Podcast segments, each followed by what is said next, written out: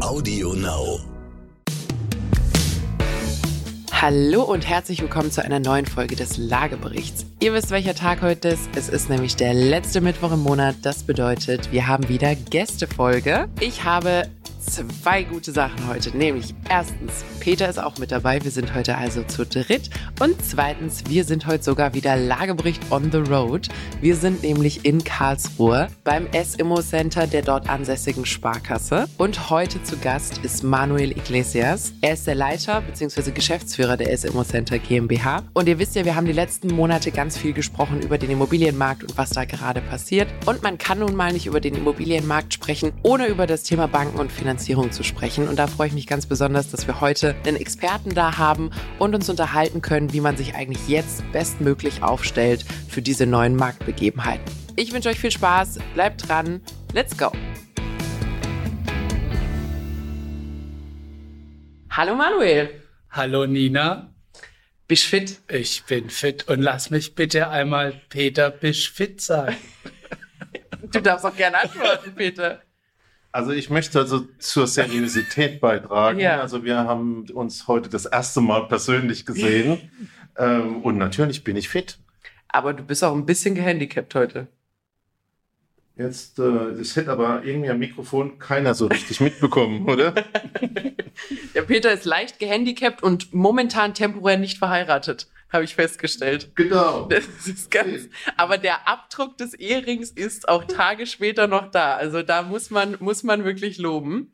Peter hat sich seinen Finger ein bisschen eingeknackst, aber der sieht schon wieder fast normal aus. Schwätzen kann er zum Glück und das Mikrofon Genau, der Ehering muss drunter, weil alles geschwollen war. Sonst nichts. Genau, also genau. aber der Abdruck ist super zuverlässig noch da. Äh, mit Frau Hettenbach ist alles in Ordnung und wir können, wir können weitermachen. So, wir sind heute wieder auf Tour. Wir haben es noch nicht nach Singapur geschafft, aber nach Karlsruhe. Wir sind heute nämlich ähm, bei dir, Manuel, und bei der S Immo Center GmbH hier in eurer schönen Location. So, ich werde dich nicht vorstellen, das kannst du am besten selber. Erzähl doch mal, Manuel, wer bist du und ähm, was macht ihr hier eigentlich?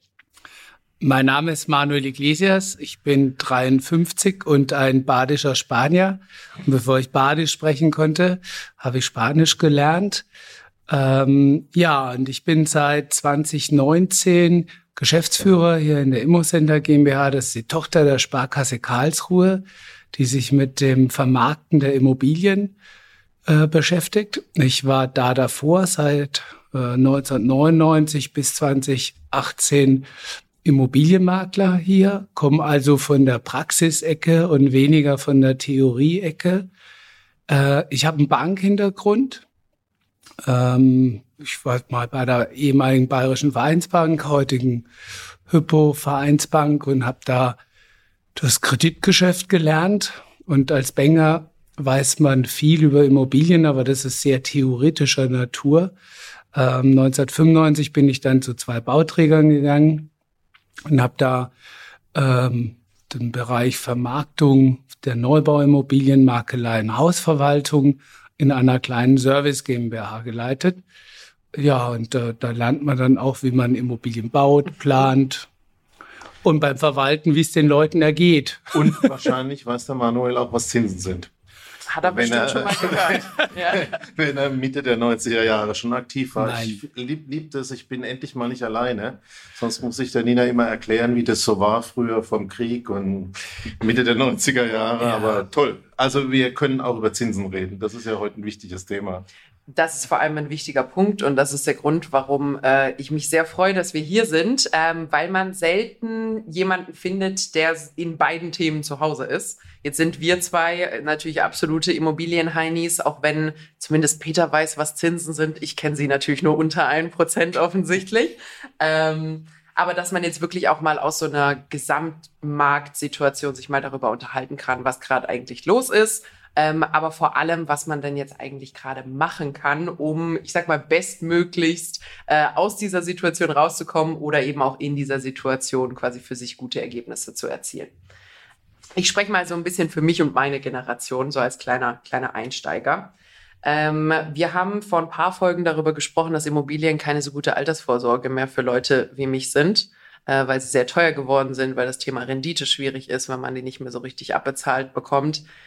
Und jetzt ist ja in den letzten Monaten was passiert, was das ganze Thema nicht unbedingt besser gemacht hat. Also wenn ich vorher Immobilien schwierig abbezahlt habe, dann habe ich sie jetzt bei vier Prozent Zinsen statt einem definitiv nicht schneller abbezahlt.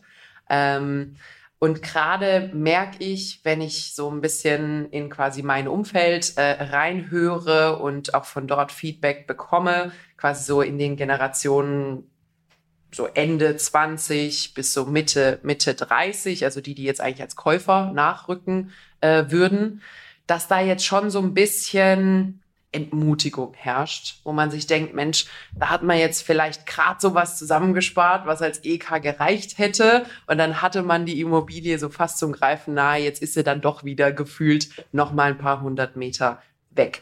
Und mir wäre es einfach wichtig, dass wir uns heute mal so ein bisschen darüber unterhalten, es bringt ja nichts, also wir haben es schon öfter gesagt, wir sind Macher. Das heißt, es bringt nichts, zu Hause zu sitzen und zu schmollen, dass man jetzt halt Pech hatte in der Situation, sondern aktiv werden, machen, tun, ähm, hilft einfach an der Stelle. Und da wäre jetzt so mein, mein Einstieg. Wenn ich jetzt gerade quasi ein Young Professional bin, sagt man ganz gerne, also jemand, der Geld verdient, ähm, aber vielleicht noch nicht so viel Geld auf der hohen Kante hat, dann äh, hat mir mein Banker jetzt als Feedback gegeben, hören Sie zu, ähm, das wird jetzt erstmal nichts mit der Immobilie, Sie brauchen noch mehr Eigenkapital. So, das heißt, ich muss noch mal besser sparen.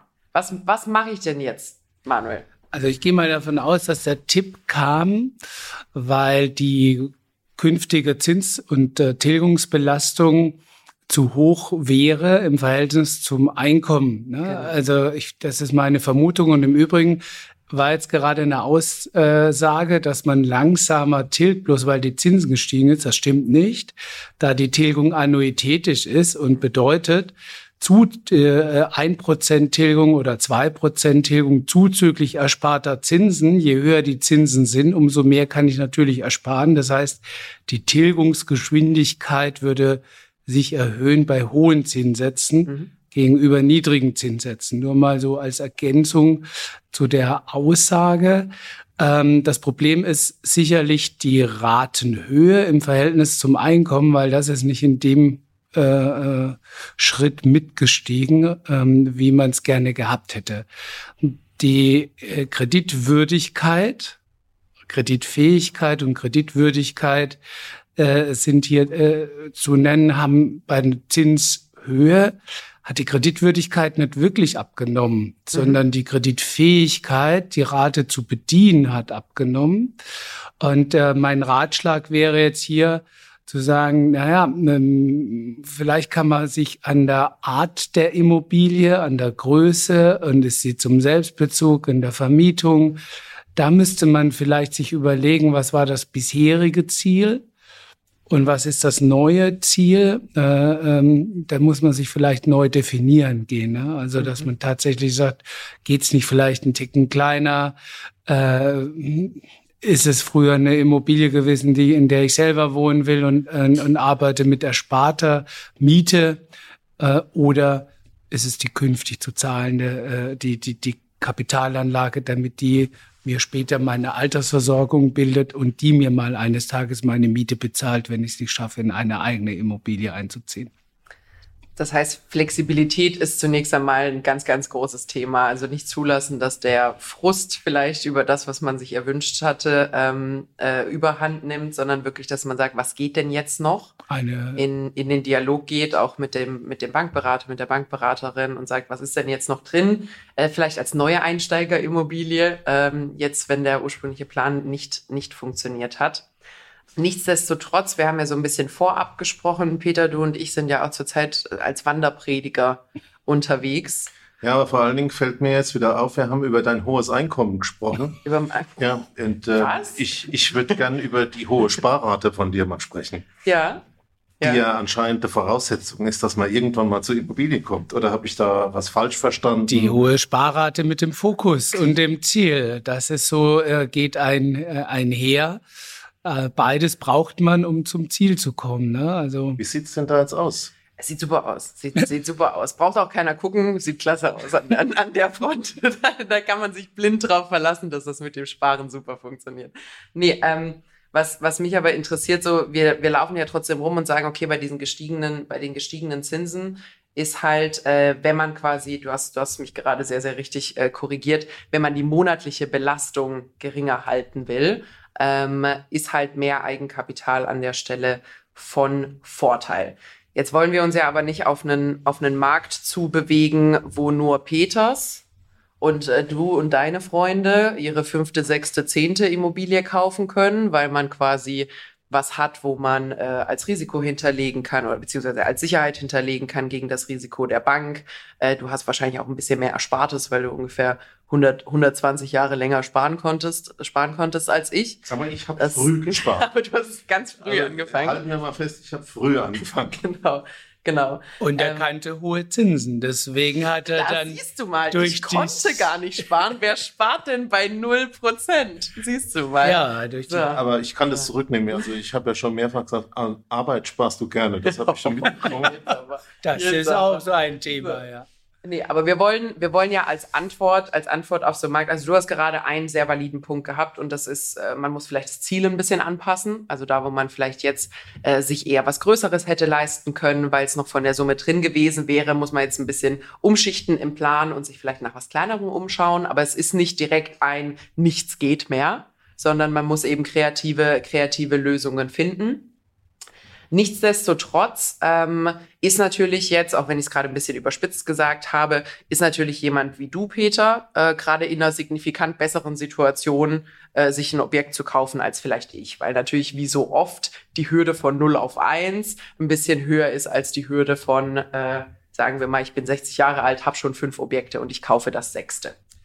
Wenn Aber eine glaub, wir sollten nicht reden über das, was die alten Männer tun. Genau. Äh, und und das, das meine ich ja. Wir wollen uns jetzt nicht einfach damit ergeben und sagen, wunderbar, dann verlieren wir eine ganze Käufergeneration, sondern die haben ja trotzdem Chancen und sollten jetzt aktiv werden. Das heißt, wir können uns ja mal angucken, was, was rät man jetzt jemandem, der 25 ist, Studium ist fertig, man fängt an zu arbeiten. Vielleicht ist man auch 18. 18 ist vernünftiger. Ähm, da hat man vielleicht schon so ein bisschen angefangen zu arbeiten. Ähm, wie setze ich mich am besten, äh, quasi, wie, wie macht man das? Wie habe ich das beste Setup, dass wenn ich vielleicht zehn Jahre später bei dir, Manuela, auf dem Stuhl sitze, du sagst, das hast du gut gemacht, äh, da können wir, da können wir eine Finanzierung möglich machen. Eine Kreditwürdigkeit hat ja auch damit zu tun, dass ich sehe, dass du mit Geld umgehen kannst mhm. und dass du mit Verpflichtungen, die du eingegangen bist, dass du diese erfüllst und äh, darüber hinaus auch noch eine gewisse Sparfähigkeit hattest, um dein Eigenkapital da äh, ähm, zusammenzusparen. Ähm, und über diese Sparfähigkeit sieht man eigentlich auch, was so tatsächlich möglich ist. Also an, an um dann eine Immobilie abzubezahlen. Vielleicht schaut man auch noch im eigenen Hinter- oder familiären Hintergrund, gibt es da jemand, der einen unterstützen könnte?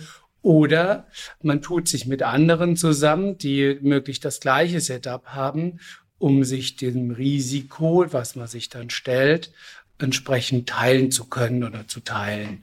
Ähm, ohne eine gewisse Risikobereitschaft wird es kaum gehen. Und man also braucht einen Banker, der an einen glaubt. Mhm, das, das ist ein sehr, sehr wichtiger Punkt. Ähm, du hast gerade drei Szenarien genannt. Genau. Ja, also ich glaube, da waren verschiedene Punkte drin mhm. und ich habe mitgenommen, keine App, sondern ein Mensch. Das, das, also, das war auch meins. Man bräuchte einen Banker, der an einen glaubt. Meine App glaubt nicht an mich. Die hat mir, ich habe es euch vorhin gesagt, die hat mir mitgeteilt, dass ich schon wieder über Budget bin. Die ist maßlos enttäuscht genau, von mir. Genau, dann nützt ja. dir das dann auch nicht, dass die 24-7 verfügbar ist. Richtig, richtig. Aber kommen wir mal zurück auf die Varianten. Also ich habe da irgendwie mitgenommen, A, du hast einen Sugar Daddy. Ei.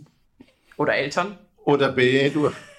Im Normalfall Eltern, ja. Oder B, du hast Kumpels, die mit dir sowas machen. Mhm. Oder? Du selbst hast dich schon sehr früh finanziell sehr verantwortungsbewusst Das wollte ich jetzt von dir hören. Ja, prima. Machen wir doch mal einfach die Dinge durch. Ja, starten wir mal mit dem Thema Familie. Also das ist ja ähm, wir machen manchmal ein bisschen Witze drüber. Ich habe ja schon mal erzählt über den Extra 3 Beitrag, ähm, der quasi so die Punchline hat, wer nicht erbt, ist selber schuld. und, und, auch wenn das natürlich ein bisschen satirisch aufgezogen ist, kann man, glaube ich, nicht verschweigen, dass das natürlich ein, ein, sehr, sehr guter Hebel ist. Das heißt, wenn man Eltern hat, die über Eigentum verfügen, ähm, die an der Stelle A natürlich mit Rat und Tat zur Seite stehen, aber dann auch mal mit zur Bank gehen können, ähm, ist das auf jeden Fall ein Vorteil. Wie äußert sich denn sowas an der Stelle? Also wenn ich die Möglichkeit habe, meine Eltern zu so einem Finanzierungsgespräch mitzubringen und die haben eine abgezahlte Immobilie, in, in welcher Art und Weise kann jetzt mir, ich, ich nehme jetzt einfach mal mich als Beispiel, mir, Nina, das helfen, wenn meine Eltern da quasi äh, unterstützend dabei sind? Die erste Variante wäre zum Beispiel, die Eltern erwerben die Immobilie mit der Absicht, sie später auch dir zu übertragen. Mhm. Und du zahlst den Eltern eine äh, entsprechende Miete, wie man das Ganze auch darstellt. Äh, ähm, steuerlicher Natur muss man dann auch schauen, wenn man kann auch Steuereffekte nutzen bei den Eltern. Wenn die jetzt keine hohen Steuereffekte hätten, dann zahlt man eben eine höhere Miete. Haben die Eltern eine höhere Steuerlast, zahlt man eine niedrigere Miete und bezieht die Eltern damit ein. Das wäre äh, eine der Möglichkeiten und die Eltern stellen ihre eigene Bonität also zur Verfügung und, ihr, ihr, und stellen zusätzlich nochmal eine Sicherheit zum Eigenkapitalersatz. Zweite Möglichkeit, ich habe gerade Eigenkapitalersatz genannt, dass die Eltern sich äh, ähm, äh, ihre Immobilie dir zur Verfügung stellen, sagen, hier, liebe Bank, tragt nochmal eine Zusatzsicherheit ein. Wir sind sicher, dass die Nina ihre äh, Verpflichtungen trägt und falls doch nicht, dann würde, äh, würden wir dafür einspringen und das sichern sie im Grundbuch ab. Man könnte sich auch überlegen, äh, in irgendwelchen, ich sag jetzt mal, Leibrentenmodellen, dass die Eltern, je nachdem wie alt sie sind, wenn sie betagter wären und nicht selber kreditwürdig sind, dass man sagt, wir nehmen hier einen kleinen Vorgriff auf eine zukünftige Erbschaft äh, und verflüssigen sogar schon mal heute die Immobilie. Das wäre zwar sehr um die Ecke gedacht, aber auch das wäre theoretisch denkbar. Finde ich aber ein wichtiger Punkt und äh, da muss ich mal auch ein bisschen ins Gericht gehen mit äh, den Kollegen in meiner Altersklasse. Es nützt nichts, wenn du deinen Kindern mit 70 oder 80 anfängst, dort eine Unterstützung zukommen zu lassen. Mhm. Ähm, wir wollen keine Steuerberatungen machen, aber ich glaube, es ist wirklich vernünftig, zum einen, dass äh, die Eltern schon dran denken, wenn ihre Kinder 20 und 30 sind. Äh, mit 60, 70 brauchen sie es nicht mehr. Und wie soll denn die Banken Vertrauen haben in die Kinder, wenn die Eltern nicht mal das Vertrauen in ihre Kinder haben, sowas zu machen? Also da glaube ich schon, dass das ein wichtiger Aspekt ist. Und ich denke, es gibt auch den anderen Fall, dass die Eltern sogar vielleicht ein bisschen die Unterstützung von den Kindern brauchen. Das kann natürlich auch so sein. Sehr wohl, weil wenn die Eltern mal eines Tages, äh, ähm, ich sage jetzt mal, fremde auf fremde Hilfe, Pflegefell beispielsweise angewiesen sind und ihre eigene Rente würde den dann gestiegenen Kosten nicht äh, äh, ähm, ausreichen, dann muss man in dem Augenblick vielleicht auf die familiäre Hilfe zurückgreifen. Und äh, das ist ein, ein Generationenvertrag innerhalb der, der Familie. Und schauen wir mal über Jahrhunderte zurück. Äh, als es noch in der Landwirtschaft war, das üblich, dass die Großeltern im Gesindehaus gelebt haben. Äh, dann gab es noch den Vater, der den Acker bestellt hat, der aber auch immer älter wurde und der Sohn wurde dann äh, ähm, sprang dann schon mal ein, dass der mal äh, den Hof übernimmt. Dieses Konzept von früher ist jetzt, wo es die Zinsen wieder gibt, unter Umständen eine äh, eine der potenziellen Lösungen. Also haben wir, glaube ich, schon ein tolles Zwischenergebnis, Generationenvertrag. Innerfamiliär, ultralokaler Generationenvertrag. Ultralokaler Generationenvertrag ja. ohne Staat, einfach in ja. der Familie. Ja, finde ich ein wichtiger Punkt, weil man merkt ja immer mal wieder Frust, dass so das ganze Thema Generationenvertrag für die Jüngeren nicht mehr so ganz aufgeht. Das heißt, da muss man halt das Zepter auch mal in die eigene Hand nehmen und dann gucken, dass es wenigstens in dem Bereich, den man selber beeinflussen kann, ähm, da an der Stelle vorgesorgt wird. Und ist ja auch Win-Win. Also das ist ja eigentlich das Schöne an einem Generationenvertrag. Der sollte ja für alle beteiligten Parteien Vorteile bringen. Und innerhalb der eigenen Familie kann man da ja auch wirklich dafür sorgen. Ich würde nicht Familie draufschreiben, wenn es nicht so wäre. Genau. Gut, haben wir ja einen Punkt schon fast nach Hause gefahren. Genau, ein, ein Punkt haben wir. Äh, ich fand vorhin, ich fand vorhin den Aspekt, man braucht einen Banker, der an einen glaubt, ähm, sehr, sehr wichtig. Jetzt kann man ja quasi äh, an einen Glauben oder Vertrauen an der Stelle erzeugen äh, durch äh, hör mal zu, lieber Banker, mich kennst du zwar noch nicht, das heißt, du kannst dich nicht für mein Verhalten verbürgen, aber ich bringe quasi A, den Rapport meiner Eltern, aber auch B, deren finanzielle Absicherung mit, so dass du dein noch nicht aufgebautes Vertrauen mindestens quasi durch Dinge, die auf dem Papier existieren, an der Stelle supplementieren kannst. Es gibt ja aber auch Leute, die das nicht haben. So, wenn man einfach sagt, äh, vielleicht die Eltern auch zur Miete gelebt, da ist nicht viel, da ist nicht viel zu holen. Das heißt, und das hast du, das haben wir ja vorhin, vorhin schon gehabt, das heißt, ich muss, und das ist an der Stelle vielleicht auch einfach eine unbequeme Wahrheit, ich muss selbst früh aktiv werden und mir diesen Rapport für mich selber aufbauen. Das heißt, wenn keiner für mich bürgen kann, dann muss halt mein eigener Ruf bei meiner Bank, bei meinem Banker astrein sein. Und das funktioniert durch, das haben wir vorhin gesagt, langfristiges, äh, finanziell, finanziell äh, smartes Verhalten. Genau, man muss zeigen, dass man äh, Einnahmen und Ausgaben irgendwo in einen in eine Balance gebracht hat, die einen zu einem kreditwürdigen Menschen machen. Äh, äh das, äh, und das geht eben nur über Arbeit. Und entweder ich habe, bevor ich mit meinem Studium begonnen habe, schon angefangen zu arbeiten, bin es gewohnt oder ich arbeite irgendwie nebenher und lege dann auch einen Teil zurück und gebe nicht alles in den Konsum. Mhm. Es ist zwar schön, die Welt in jungen Jahren bereist zu haben, aber das ist das Geld, was einen unter Umständen vielleicht hinterher fehlt, wenn man den Wunsch hat, eine Immobilie zu erwerben. Und ganz dringlich wird's oder ganz schwierig wird's, wenn sein Nestbau losgeht und man als Familie, als eigene junge Familie feststellt und sagt, naja, hier in der Studentenbude zu leben, äh, äh, zwar mir einen super Konsum leisten zu können, tolle Reisen gemacht zu haben, aber jetzt mit Baby geht das nicht. Ich hätte jetzt gerne ein Haus mit Garten. Und man hat also einen kleinen Nachahmungseffekt, weil alle äh, äh, Damen, die man da so in dem äh, äh, Wickelkurs kennengelernt haben, die wohnen schon in einem Reihenhaus mit Garten und dann ähm, hätte man auch gern auf einmal eins und man stellt fest, hoppla, ich kann mir gar keins leisten, hab aber dafür schon, äh, äh, ich sag mal, die halbe Welt gesehen. Da muss man wissen, was ist einem wichtiger. Ich glaube, alles hat seine Zeit und es ist auch nicht schlecht, im Petersalter zu reisen. und dafür eine Immobilie gehabt zu haben. Also alles hat irgendwie seine Zeit. Es kommt auf den persönliche Ziel und den Fokus an, was man mhm. Aber jetzt geht es ja eigentlich darum, du musst früh anfangen zu sparen. Mhm. Wie mache ich denn das? Ist Bausparen eine geile Lösung? Also ich bin ohne Bausparen dahin gekommen, wo ich hingekommen bin und gebe zu, dass ich mit 53 Jahren habe ich jetzt gerade einen Bausparvertrag von einem halben Jahr etwa abgeschlossen. Weniger für mich, sondern den will ich mal meinen Kindern übergeben, damit die äh, äh, auch das ein oder andere Projekt ähm, darüber finanzieren können. In meiner Karriere als Immobilienmakler sage ich ganz klar, ich habe noch keinen Menschen getroffen, der unglücklich war, einen angesparten Bausparvertrag zu haben, wenn er eine Immobilie kaufen will. Ich habe zwar welche getroffen, die unglücklich waren, weil sie keinen hatten, mhm.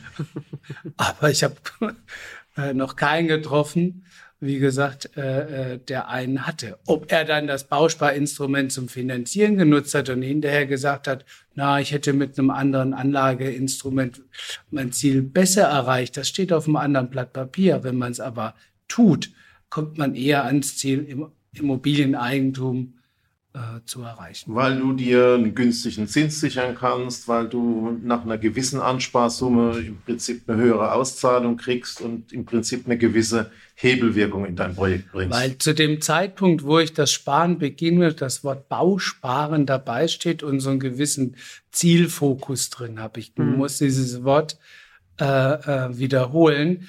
Ich habe mich früh äh, da committed, dass ich eben etwas mit einer Immobilie anfangen will. Und ich glaube, dieses, äh, die Vorstellung, am Ende dieses Sparvorgangs steht eine Immobilie. Das ist, glaube ich, das Wertvolle an einem Bausparvertrag.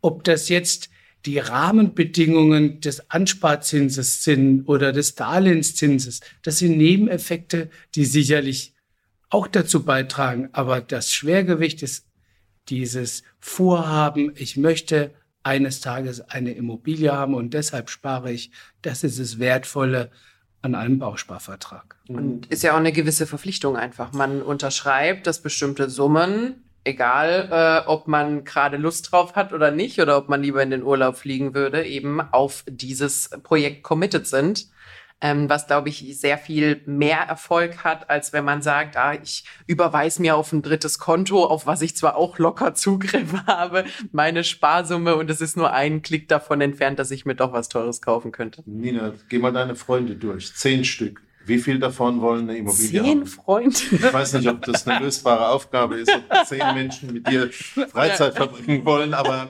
theoretisch, du hättest zehn Freunde. Ja. Was schätzt du? Wie viele haben heute noch den Wunsch wirklich diese Verpflichtung? Oh, das ist jetzt aber das ist jetzt aber eine unfaire Frage, weil wollen würde ich mal sagen oder würden gerne ähm, neun von zehn. Das echte Commitment und auch den Verzicht, wir sagen ja gerne Eigentum verpflichtet, wer Eigentum verzichtet, den Verzicht, der damit einhergeht, würde ich so in meiner Altersgruppe vielleicht vier von zehn zutrauen. Oder der Hälfte. Machen wir mal so eine 50, solide, 50. solide Hälfte, ja. Gut. Aber ich glaube, ein ganz wichtiges weiteres Ergebnis ist, du musst dich committen, will ich es oder will ich es nicht. Mhm. Wenn du es willst, wäre das Thema Sparen, Sparen, Sparen, Anfangen mit einem Bausparvertrag, ein günstiger Weg.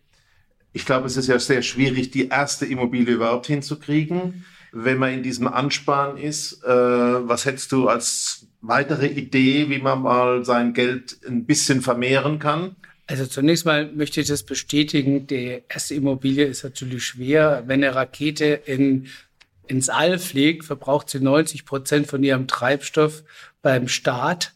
Und äh, das ist nun mal so. Die ersten Schritte sind sehr schwierig. Weitere äh, äh Wege ähm, ist äh, zum, zum Immobilieneigentum ist, dass man einfach mal für sich ähm, erklärt, welche Art der Immobilie möchte ich denn und welches Risiko bin ich bereit äh, äh, dafür einzugehen, um natürlich den Markt zu schlagen. Ne? Und äh, ich glaube, dass man hier, ähm, wenn man in eine Immobilie investiert, die sich höher rentiert, vielleicht auch ein anderes Risiko hat, ob die einen gewerblichen Hintergrund besitzt, ähm, könnte man auch zu mehr Kapital kommen durch Gewinn, was man erzielt. Aber, Aber klar, ist, ist auch ein Risiko. Erste Immobilie und du musst sie verkaufen.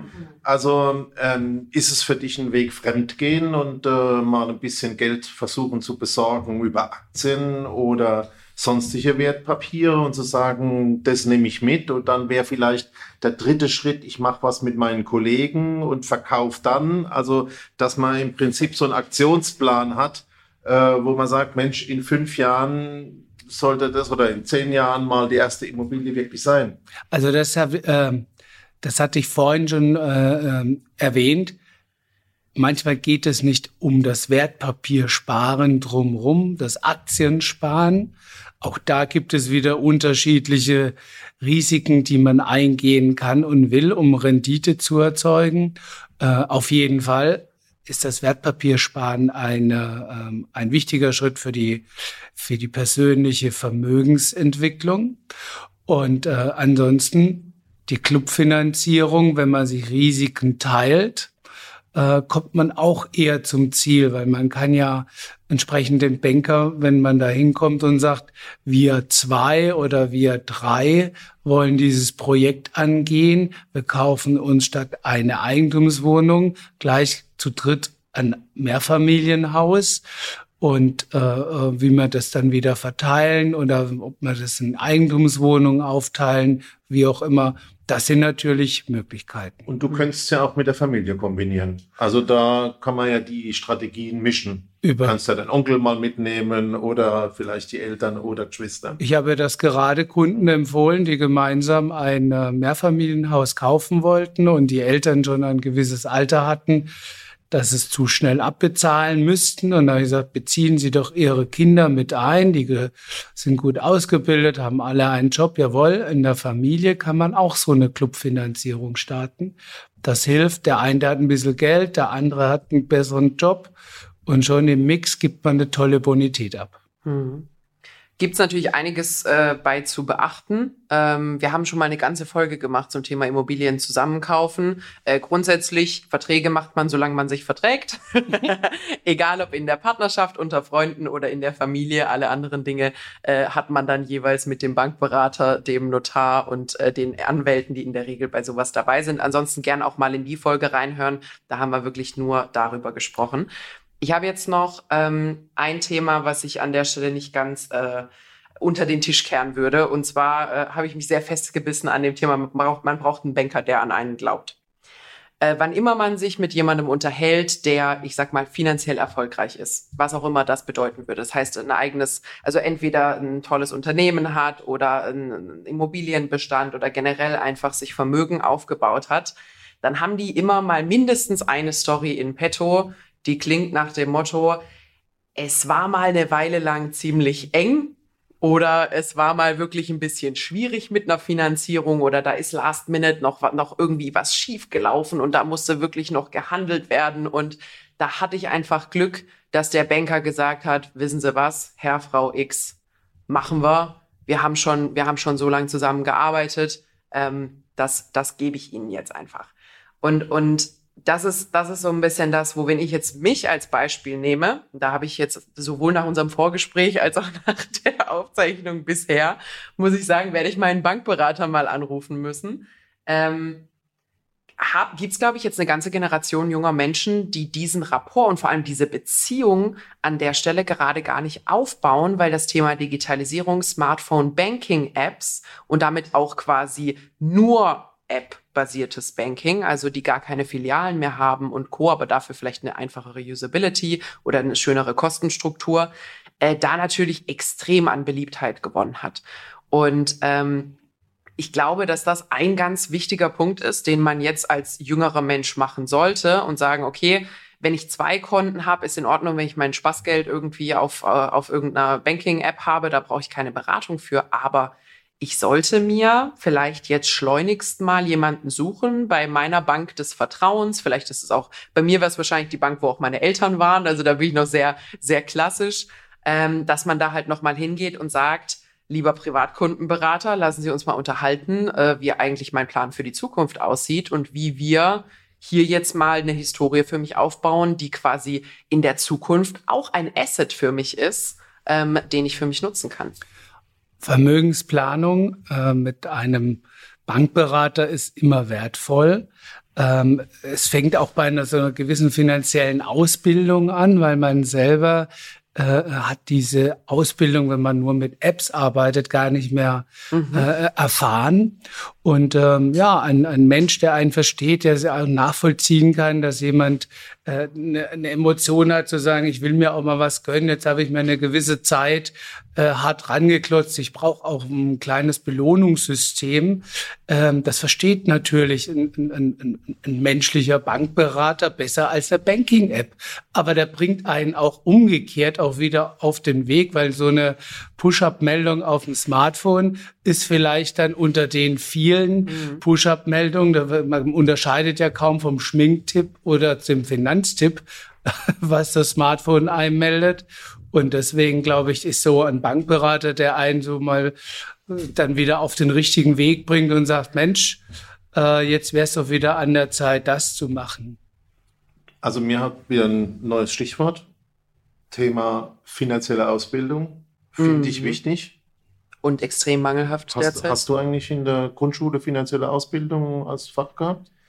Grundschule, Gymnasium, Bachelorstudium, nein, nein, Masterstudium, nein, nein. viermal nein.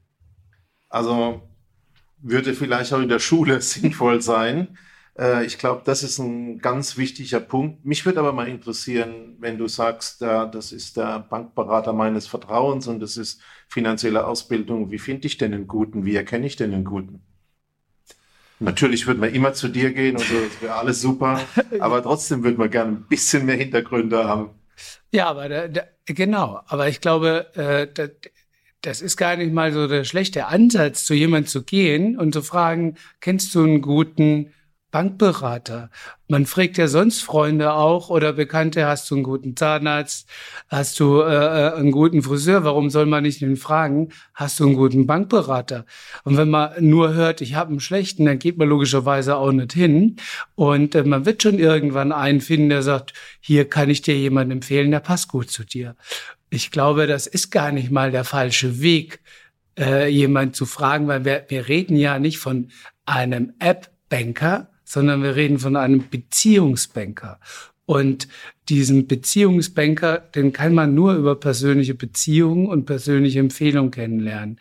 Äh, das ist, glaube ich, gar nicht mal der falsche Weg. Du hast den Schwarze mhm. getroffen. Also wenn du da sagst, ähm, man braucht Vertrauen, kannst du praktisch so ein Stück Vertrauensvorschuss generieren, wenn du sagst, Mensch, du hast schon zehn Jahre mit dem gut gearbeitet, könnte ich mal mit dem reden. Ich kann mich in, äh, in euch beide jetzt hineinversetzen und mir überlegen, da ich ja die Kollegen aus der Bank kenne, ähm, welcher würde denn zur Nina passen und welcher zu dir, ne? Wenn ich, wenn ich euch jetzt kennengelernt habe und sage, ah, ich versetze mich mal in deren Interessen rein äh, der hat das richtige Wording, der hat äh, die richtige Sichtweise. Das ist jetzt, äh, ich brauche hier zum Beispiel einen, wenn ihr jetzt extrem wertpapieraffin seid, dann wäre es ja sehr sinnvoll, wenn ich euch genauso den gleichen bringe. Und wenn einer äh, äh, genau die Sichtweise hat, wie komme ich denn zu einer Immobilie, wie ist die Mischung zwischen Kreditieren und wie äh, äh, zwischen äh, Ansparen. Vielleicht kenne ich da wiederum jemanden ein, so gehe ich vor. Genauso im Übrigen wie die Banker mich als Immobilienmakler und meine Mitarbeiter hier als äh, der Immobilienmakler, die überlegen sich ja auch, welcher Makler passt denn zum äh, äh, zum Peter Hettenbach? Ist es jetzt einer, der Service hochhängt oder ist es jetzt einer, der äh, Rendite hochhängt oder wie auch immer? Das ist alles People Business. Früher war es ein Problem, dass man euch ja nur zwischen 9 und 16 Uhr mit vier Stunden Mittagspause ansprechen konnte, wenn ich das noch richtig in Erinnerung Aber bitte nicht täglich. okay. Ähm, ist das jetzt eigentlich über Homeoffice anders geworden? Äh, definitiv ist das anders geworden. Klar, die, die Bankfilialen, wo klassische Schalteröffnungszeiten da sind, da hat sich nicht wirklich viel geändert. Aber die Kontaktnahme des Kunden zu uns und die, die Servicezeiten am Kunden, die haben sich deutlich verändert. Also acht bis acht ist heutzutage ganz normal. Und ähm, die entsprechenden Berater, die haben auch ein Firmenhandy. Da kriegen sie auch ihre E-Mails, da kommen Nachrichten an. Also das ist, hat sich deutlich verändert in der Beratung da gibt's ganz andere Servicezeiten. Aber in den Filialen hat auch was damit zu tun, dass es immer weniger Leute gibt, die in den Filialen arbeiten wollen. Hat auch mit den Menschen zu tun, die in die Filialen kommen, weil die benehmen sich auch nicht immer mhm. ganz edelmütig und ordentlich. Das ist ganz schön schwierig, was man da teilweise sieht. Und da gibt's weniger, die eben in den Filialen arbeiten wollen. Das äh, glaube ich, glaube ich sofort. Jetzt hatten wir vorhin das Thema äh, finanzielle Ausbildung. So, jetzt können wir über das Schulsystem meckern, wie viel wir wollen, aber wir können es nicht ändern. Keiner von uns ist äh, Landesminister oder ähnliches für, für Bildung. Das heißt, also ich schätze mal, von unseren Hörern werden wir auch eher die Eltern von Teenager-Kids haben als die Teenager-Kids selbst. Ähm, das heißt, eigentlich müsste man jetzt auch mal sagen, ähm, dass die Eltern quasi, ich nehme mein Kind mal, wenn es 16 ist oder wenn es so den ersten Job hat, das ist ja meistens so 15, 16, lass uns mal zum Bankberater gehen, gucken, wie viel von deinem Job behältst du als Taschengeld, weil man soll ja nicht komplett äh, fürs Sparen arbeiten, ähm, wie viel legen wir an, was machen wir damit? Und vielleicht auch mal das Thema, äh, ich nenne es mal finanzielle Früherziehung, weil wir leben ja in einer Zeit, also ich sag mal, als du ein Kind warst, Peter, ohne jetzt Witze über dein, über dein, über dein Alter zu machen, da hatten wahrscheinlich, da gab es eine kleine Bankfiliale in deinem Kaff. Es gab den Banker, den, den kannte man, der hat das Konto deiner Eltern betreut, der hat alles Mögliche. Wenn du da irgendwann ein Kinderkonto hattest und du hast da Mist gebaut, dann hat der, da war DSGVO noch nicht so ganz groß und so, hat er erstens wahrscheinlich dir persönlich die Ohren lang gezogen und gesagt, Mensch, Peter, lass den Murks, das hättest du nicht machen sollen. Dann hat er dich bei deiner Mutter verpetzt, dann hat die das zu Hause auch nochmal gemacht und der Weg war recht kurz und vor allem dein Spielraum recht klein, um richtig Mist zu bauen, finanziell. Genau, und die Dame am Schalter war die Schulkollegin von meiner Mutter. genau. das äh, DSGVO gab es da nicht. äh, dann war das relativ schnell geregelt. Genau, und da Aber war es gab auch am 30. den Weltspartag. Siehst du mal, den, den wollte ich gerade benennen. den gab es trotzdem noch. Ähm, nee, aber ich sag mal im Sinne von, ähm, wenn du hingekommen wärst zum Schalter, es war immer ein Mensch zwischengeschalten. immer ein Mensch zwischengeschalten, der dann auch nochmal hätte sagen können, vielleicht jetzt nicht das ganze Konto räumen, oder? Ist jetzt, ist jetzt nicht die beste Idee. Wohingegen jetzt Kids mit ihrem 18. Geburtstag und einem Smartphone in der Hand, ja ohne jegliche Kontrollinstanz dazwischen, Ratenkredite abschließen können, sich verschulden können, online shoppen können, auf Rechnung bestellen können. Also das sind alles Dinge, das hättest du damals nie gemacht. Weil wenn man vielleicht einem pubertären Peter gesagt hätte, oh, bestell mal das Motorrad, von dem du schon ewig träumst und äh, dann stotterst du es langsam ab, dann wäre das vielleicht interessant gewesen, aber die Möglichkeit hattest du gar nicht. Aber das gibt's jetzt alles und man hört jetzt immer mehr von Klarna-Schulden, von Schufa-Einträgen, von all diesen Dingen, von Leuten, die wirklich Anfang 20 sind, wo man sich denkt, boah, du, du hast dich selbst schon, also nicht ganz schachmatt, aber du hast dir selbst schon richtig bös das Bein gestellt, bevor du überhaupt in die relevante Zeit quasi für deine, für deine Kreditwürdigkeit äh, gekommen bist. Das heißt, eigentlich als Eltern, also das würde ich jetzt machen, wenn ich ein Kind hätte, würde ich die echt, wenn sie 16, 17 sind, einmal mit zur Bank schleppen und sagen, du musst jetzt nicht meinen Bankberater haben, vielleicht willst du nicht, ähm, dass wir denselben haben, ist auch in Ordnung. Ähm, aber wir holen dir jetzt mal einen. Erstens Aufklärung, was ist denn das ganze Zeug und warum sollte ich das vielleicht lassen? Und zweitens mal einen Plan aufsetzen, was hast denn du für Ziele, was steht für dich an, brauchst du ein bisschen Kohle fürs Studium, äh, was, was kommt die nächsten Jahre und äh, wie viel wollen wir da zusammengespart haben? Das äh, sehe ich genauso wie du. Ähm, das setzt voraus, dass die Eltern selber hm. noch zur Bank gehen und eine gewisse Intelligenz haben, äh, eine gewisse finanzielle ja. Intelligenz.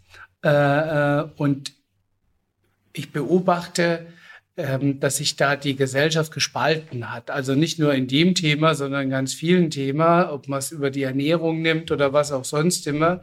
Das hat alles mit einer gewissen Intelligenz der Eltern zu tun. Ein Stück weit ist es natürlich auch die Frage, was die Schulen dazu beitragen.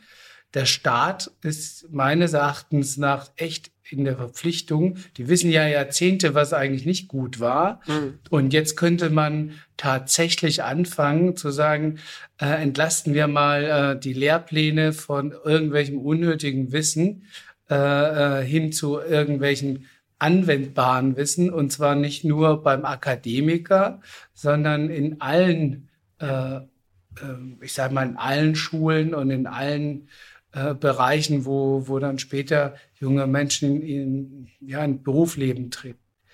Ich bin mir gar nicht sicher, ähm, bei all dem Ganzen, was, worüber wir gerade sprechen, ich bin mir gar nicht sicher, äh, an was es liegt, dass es nicht umgesetzt wird. Es ist mir, äh, es wissen ja alle, an was es mangelt. Das ist ja keine Erkenntnis heute, hier und jetzt. Es wissen alle, an was es mangelt. Ich bin mir gar nicht sicher, an was es liegen soll, warum wir das nicht umsetzen. Es wäre nämlich nicht so schwer. Mhm. das in die Lehrpläne zu bringen und das auch ein, ein Stück weit den jungen Menschen näher zu bringen. Ich glaube, es ist nicht schwer. Und auch gerade durch die modernen Medien ähm, ist, der, ist der Aufwand auch nicht mehr. Man kann ja solches mit Webinaren machen, um die jungen Menschen hier näher äh, Aber ich glaube, du hast ja vorhin das gesagt, welchen Berater nimmst du, wer ist der Gute? den man vielleicht von einem Freund empfohlen bekommt. Also mhm. das Thema Vertrauen. Vertrauen. Und ich glaube, äh, bis wir den Start korrigieren, die Nina hat es ja gesagt, ähm, bin ich vielleicht schon sehr alt. ähm, und ich glaube, ähm, ein wichtiger Aufruf heute von, also Ergebnis von unserem Podcast wäre natürlich, alle Freunde, Tanten, Onkel, Brüder, Schwestern, äh, Eltern, auch wenn Eltern da sind, die vielleicht diese finanzielle Ausbildung nicht haben oder nicht geben können, sprecht die Leute in eurem Umfeld an und sagt, sie sollen sich darum kümmern. Ähm, es ist einfach wahnsinnig wichtig und nicht zu verstehen, dass es das wirklich auch in unserer hochentwickelten digitalen Welt nicht gibt. Und wir haben ja gerade festgestellt, dieses Thema Mensch kann die App nicht bringen. Und äh, ich glaube, der Weg kann nur über Vertrauenspersonen gehen, so wie du es bei den Beratern auch gesagt hast. Aber es ist schon sehr, sehr augenfällig, dass dieses Thema finanzielle Ausbildung totgeschwiegen wird. Ja. Mhm. Ich denke, es ist auch einfach ein bisschen ein Problem des, ähm, ich sag mal, der kurzfristigen Belohnung gegenüber langfristigem Investment. Das heißt, wenn ich jetzt, also ich nehme mal wieder mich als schönes Negativbeispiel meiner Generation. Ich habe studiert, im Studium kommt jetzt nicht so viel Kohle zusammen, da hat man gerade genug gejobbt, dass man seine Miete zahlen kann und Co. Die Mieten in den Studentenstädten sind teuer. Das heißt, in der ganzen Zeit gibt es für mich keinen Triggerpunkt, für den ich wirklich gespart haben müsste. Das heißt, wenn ich kein Auto habe, kommen keine Reparaturen. Wenn ich keine Immobilie habe, kommen keine Investments. Das heißt, in meinem Day-to-Day-Life, in dem ich ja, wir haben vorhin über Sharing Economy gesprochen, in dem ich ja fast nichts besitze, habe ich auch recht wenig, was in diesem Alltag dafür sorgt, dass ich mir denke, oh, vielleicht sollte ich große Summen ansparen, weil ich brauche sie noch nicht. Und ich glaube, das, was gerade passiert ist, genau das, was du vorhin gesagt hast, irgendwann fängt es an, dass ich sehe, dass meine Freunde anfangen, vielleicht äh, Immobilien zu kaufen, dass die anfangen, sesshaft zu werden. Und denke ich mir, oh, vielleicht würde ich das auch gerne. Und dann gehe ich zur Bank und der Banker beginnt das Gespräch mit einem lauten Schnaufen, nachdem er meine Papiere gesichtet hat, sagt, ah, Brankovic, da hätten Sie mal ein bisschen früher aktiv werden sollen.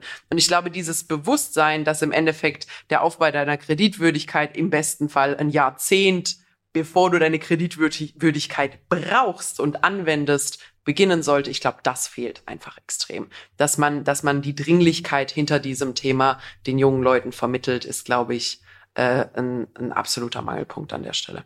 Es äh, ähm, ist relativ einfach im Studium oder in jungen Jahren ähm, der Angelegenheit zu begegnen, weil du brauchst ja nur Gesprächspartner, die über deine Wünsche und Ziele äh, mit dir reden. Mhm.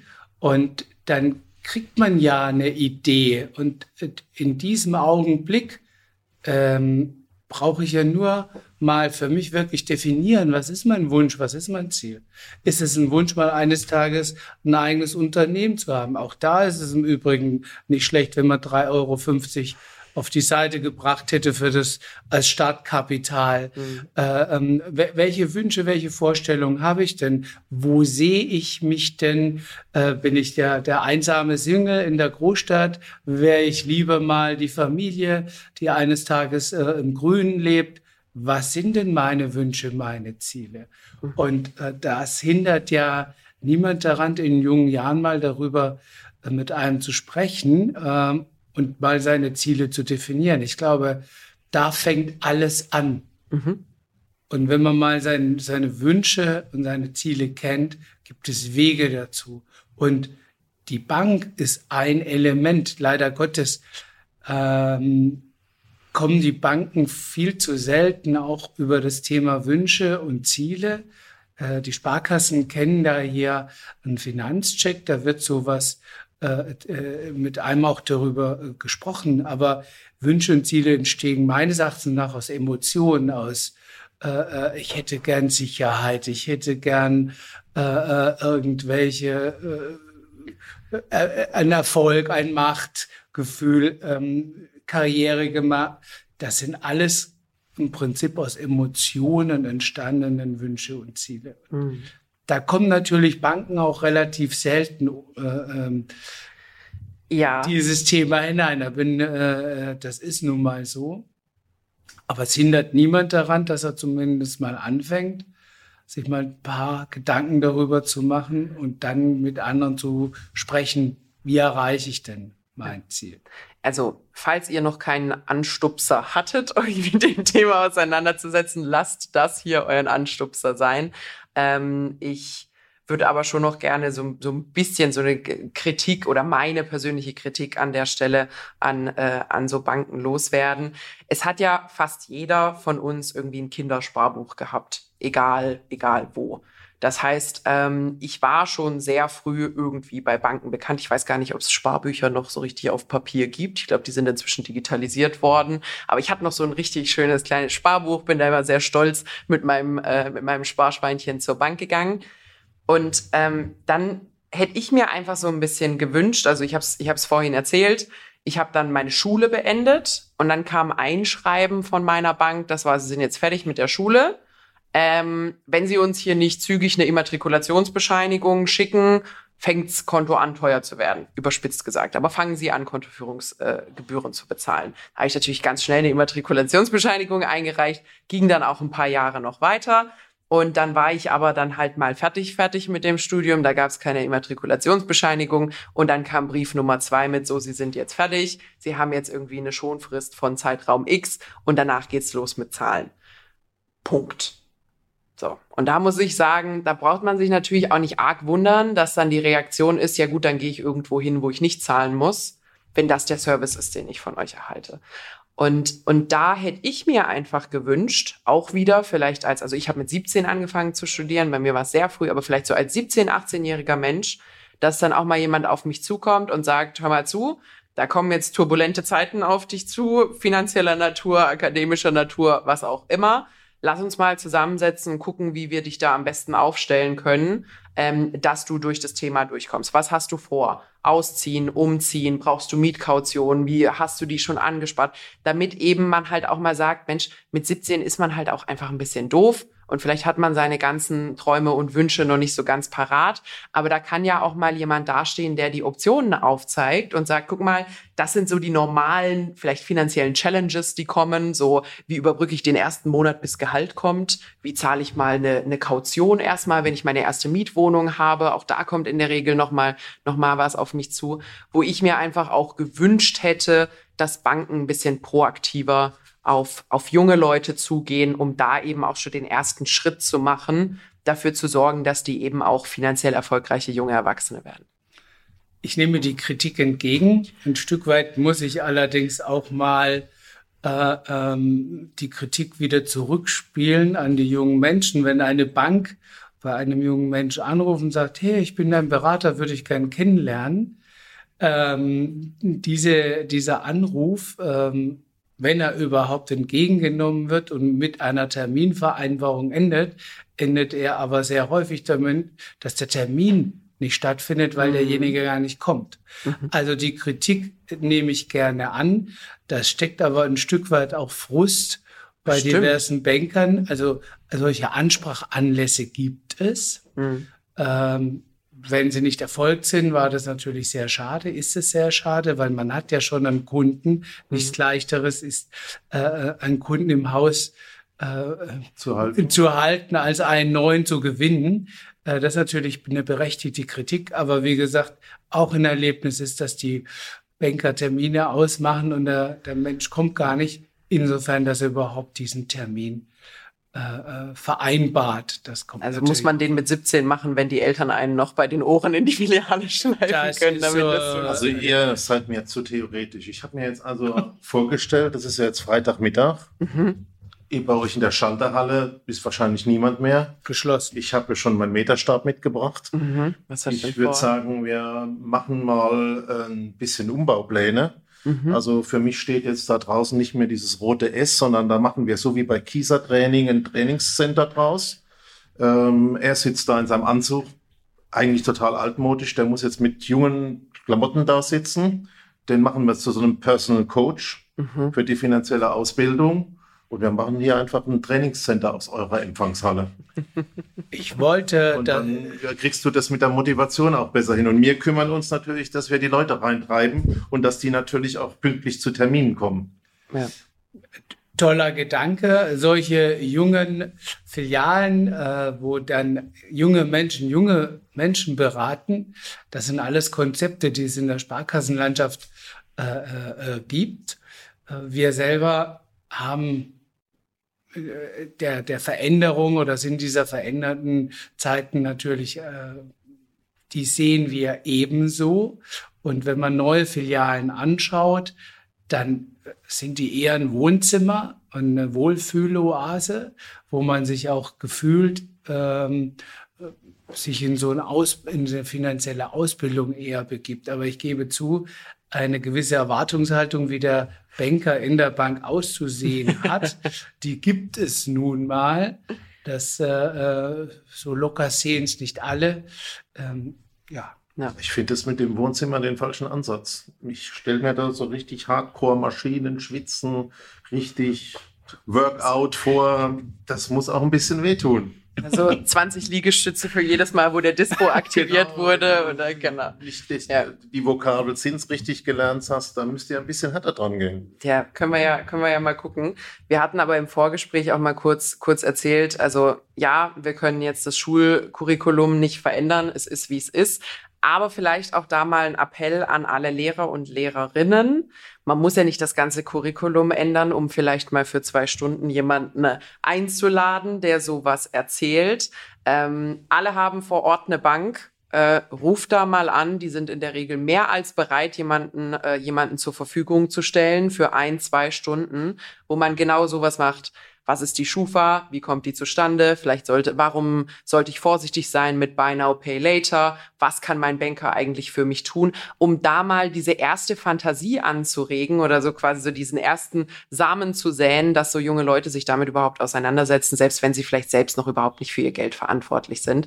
Fände ich ein äh, sehr, sehr wichtiges Thema äh, sowohl in der Ausbildung als auch in der weiterführenden Schule. Also ein Drittklässler hat, glaube ich, seine Finanzen noch ganz gut im, im Griff im, im äh, Sparschwein. Aber ich glaube, das wäre, das wäre ein sehr, sehr wichtiger Punkt. Definitiv. Ich habe mal ähm, auch in so einem Schultag mitgemacht vom Deutschen Zukunftstag und habe mit den äh, Schülern über das Thema Wohnen gesprochen und habe denen die Risiken der Schufa näher gebracht. Kurioserweise hat es der, diese ähm, gemeinnützige Gesellschaft Deutscher Zukunftstag nicht auf dem Schirm gehabt, dass man die Schüler äh, über die Schufa informiert. Äh, ich habe von den Lehrern dafür Applaus bekommen, dass ich das eingebaut habe.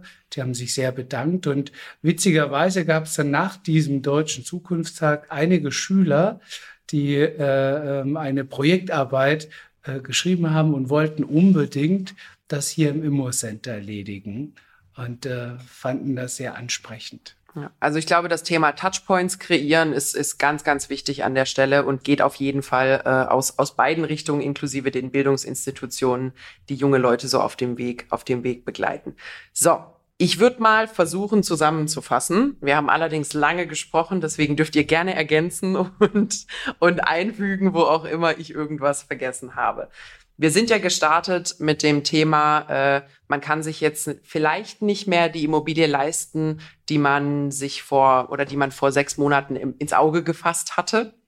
Aber das heißt nicht, dass es jetzt einfach ein hartes Nein ist auf die Immobilienpläne, die man hat, sondern es ist eher auf ein, ich muss meine Strategie verändern und vielleicht auch mein Ziel ein bisschen anpassen. Das heißt, wenn ich vorher vielleicht vorhatte, mir ein Reihenhäuschen zu kaufen mit Garten für 500.000 Euro, dann kann ich mir das jetzt eben nicht mehr leisten und verändere meine Strategie trotzdem hin zu Eigentum. Aber vielleicht kaufe ich mir eine kleine Zwei-Zimmer-Wohnung als Kapitalanlage, die nur 220.000 Euro kostet und sehr viel besser in das reinpasst, was ich mir jetzt leisten kann. Das heißt, Punkt Nummer eins, nicht einfach gefrustet zu Hause sitzen, weil es jetzt nicht geklappt hat mit dem ursprünglichen Plan, den man hatte, sondern Pläne ändern sich halt mal. Ähm, Herangehensweise verändern in den Dialog mit dem jeweiligen Banker und natürlich auch einem Makler, der dann die entsprechenden äh, Objekte im Angebot hat, dass man dann schaut, was ist denn zu den jetzigen Konditionen trotzdem noch vereinbar mit quasi dem großen Plan, den ich habe, nämlich in der Zukunft abbezahlte Immobilien zu haben, die mich durchs Alter bringen und was ergibt da gerade für mich noch Sinn. Das wäre Punkt Nummer eins. Punkt Nummer zwei ist Eigenkapital gewinnt an Bedeutung. Das heißt, ich selbst sollte weiterhin schauen, dass ich so viel wie möglich wegspare, weil es einfach ein richtig guter Puffer ist gegen solche sich nach schlechter verändernden äh, Zinskonditionen. Und es gibt quasi Eigenkapital ähnliche Dinge, die mich da auch ein bisschen supplementieren können. Das ist zum einen äh, quasi, wenn Eltern unterstützen können, wenn Eltern bürgen können, äh, entweder quasi mit Ausfallsicherheit oder eben auch mit eigenen Immobilien, die an der Stelle dort mit in die Pflicht genommen werden können. Oder, und auch das hatten wir kurz, ich kann mir natürlich auch äh, weitere Käufer mit reinholen und sagen, wenn ich es alleine nicht mehr schaffe, bevor ich es nicht tue, hole ich mir einen Kumpel, meine Schwester, meine Mutter, meinen Onkel, wen auch immer dazu. Wir machen es gemeinsam. Der Banker freut sich doppelt abgesichert. Wir haben gemeinsam doppelt so viel Eigenkapital wie einer alleine und das Ding rechnet sich plötzlich wieder viel besser. Dann hatten wir noch ein großes drittes Thema und das ist ähm, auch das, egal ob Immobilien oder Banking oder sonst irgendwas, egal wie analytisch und äh, datenbasiert das klingt, ist immer noch ein Geschäft unter Menschen. Ähm, das heißt, es ist wichtig, dass man auf diesem Weg auch Menschen hat, die einen unterstützen, die ein Interesse daran haben, an, an dich zu glauben. Und dort ist es einfach extrem empfehlenswert, jemanden zu haben in der Bank, der A einen kennt, der aber auch auf dem Papier quasi eine Historie hat, die zeigt, die Person ist zuverlässig, die zahlt die Rechnung, die überzieht das Konto nicht. Du hast vorhin gesagt, Manuel, die hat ihre Eingaben und Ausgaben äh, im Griff, hat entsprechende Sparraten. Und ich kann mich an der Stelle auch als Banker guten Gewissens ähm, in einem anderen Risikobereich bewegen, weil ich weiß, auf die Person ist Verlass, als wenn da jetzt jemand wildfremdes zur Tür reinlaufen würde und ich habe nichts anderes, außer vielleicht Papiere, die die mir ähm, an der Stelle vor mich hinlegen können. Letzter Punkt. Letzter es Punkt. kommt auf finanzielle Ausbildung an. Genau. Und bei dem Thema Immobilie ist es im Regelfall so, dass es nicht der Staat ist. Vielleicht ist es ein Bausparvertrag, eine Geldanlage in einer anderen Form. Und mein Schlusswort wäre, es muss sich jeder überlegen, will er die Immobilie, will er es wirklich oder nicht. Das ist ein ganz wichtiger Punkt. Es wird nicht für alle möglich sein, sondern es wird tatsächlich und jetzt unter verschärften Bedingungen wirklich nur für die möglich sein, die es wirklich wollen und die auch die entsprechenden Opfer gebracht haben, um dorthin zu kommen. Ich habe noch einen letzten Punkt, über den wir lange gesprochen haben und das äh, greift in das Thema finanzielle Ausbildung rein. Das heißt, falls ihr Eltern seid und ihr habt Teenager-Kids, packt die schnell, bevor sie 18 werden und geschäftsfähig, klärt die auf über diese ganzen Gefahren, nehmt die mal mit zur Bank, lasst die wirklich mal zusammensitzen mit so einem Bankberater, gucken, aufklären, was da jetzt auf sie zukommt, was auch die Gefahren sind vom Smartphone, vom Online-Shopping, von Überkonsum an der Stelle, weil das ist tatsächlich einfach ein Problem, was man als Elterngeneration nicht hatte. Da gab es kein One-Click ähm, und ich bestelle mir Zeugs nach Hause. Und ähm, an der Stelle für alle Leute, die vielleicht eher in meinem Alter sind, und ähm, das ganze Thema Neo-Banking, also Online-Banking-Apps und Solo-Online-Banking-Apps haben. Überlegt euch mal, ob das tatsächlich der richtige Approach ist an der Stelle. Äh, jeder, der mal versucht hat, dort bei jemandem beim Kundenservice zu erreichen, der weiß, die sind vielleicht für Usability bekannt, aber nicht für Service und schon gar nicht für Beratung. Nichtsdestotrotz kann natürlich eine bequeme Alternative sein für sein Tagesein- und Ausgabenkonto. Man sollte dennoch überlegen, dass man sich da wirklich den Banker des Vertrauens sucht. Wir haben vorhin darüber gesprochen. Den findet man am einfachsten über persönliche Empfehlungen. Also geht mal auf euer Umfeld zu, vor allem Leute, von denen ihr halten, die ihr für erwachsen und vernünftig halten würdet, wo ihr das Gefühl habt, die haben schon Eigentum, die haben sich da quasi schon mal jemanden aufgebaut, dass die euch jemanden empfehlen, der an der Stelle auch gut zu euch passt. Würdest du zum Herrn Iglesias gehen? Na klar. Ah, das Problem, also Karlsruhe ist Baden. Das, das ist ein bisschen eine Schwierigkeit. Ich weiß nicht, ob ich mein Kapital hier anlegen will. Aber sonst, klar. Aber ich würde auch zu dir gehen. Das ist das sehr ist nett. Ich äh, möchte es auch abschließen. Es kommt auf das persönliche Ziel an. Und äh, wenn man dieses Ziel definiert, dann muss man den Weg dazu finden. Und äh, da helfe ich und helfen wir sehr gerne. Achtung, jetzt kommt unser gemeinsames Abschiedswort an die Nina. Jetzt heißt Spahn, Spahn, Spahn. Das war's dann mit der heutigen Folge des Lageberichts. Zunächst einmal vielen lieben Dank, Manuel. Es hat großen, großen Spaß gemacht und ich muss sagen, mir persönlich lag es sehr, sehr am Herzen, dass wir das Thema mal aufbereiten, weil ich natürlich viel Kontakt habe mit jungen Kids, mit jungen Leuten, die da auf was losgelassen werden, auf das sie noch nicht so ganz bereit sind. Das heißt, ähm, wann immer wir so eine Machen ähm, Folge haben, finde ich immer großartig. Danke, dass du dir die Zeit genommen hast. Wir hatten großen Spaß und vielen lieben Dank natürlich auch für die Gastfreundschaft hier bei euch im Immo Center. Das war's mit der heutigen Folge. Uns gibt's immer mittwochs bei Audio Now und überall, wo es Podcasts gibt. Und damit sage ich vielen Dank. Auf eine gute Zukunft mit Immobilien. Bis dann. Bis dann. Ciao. Tschüss.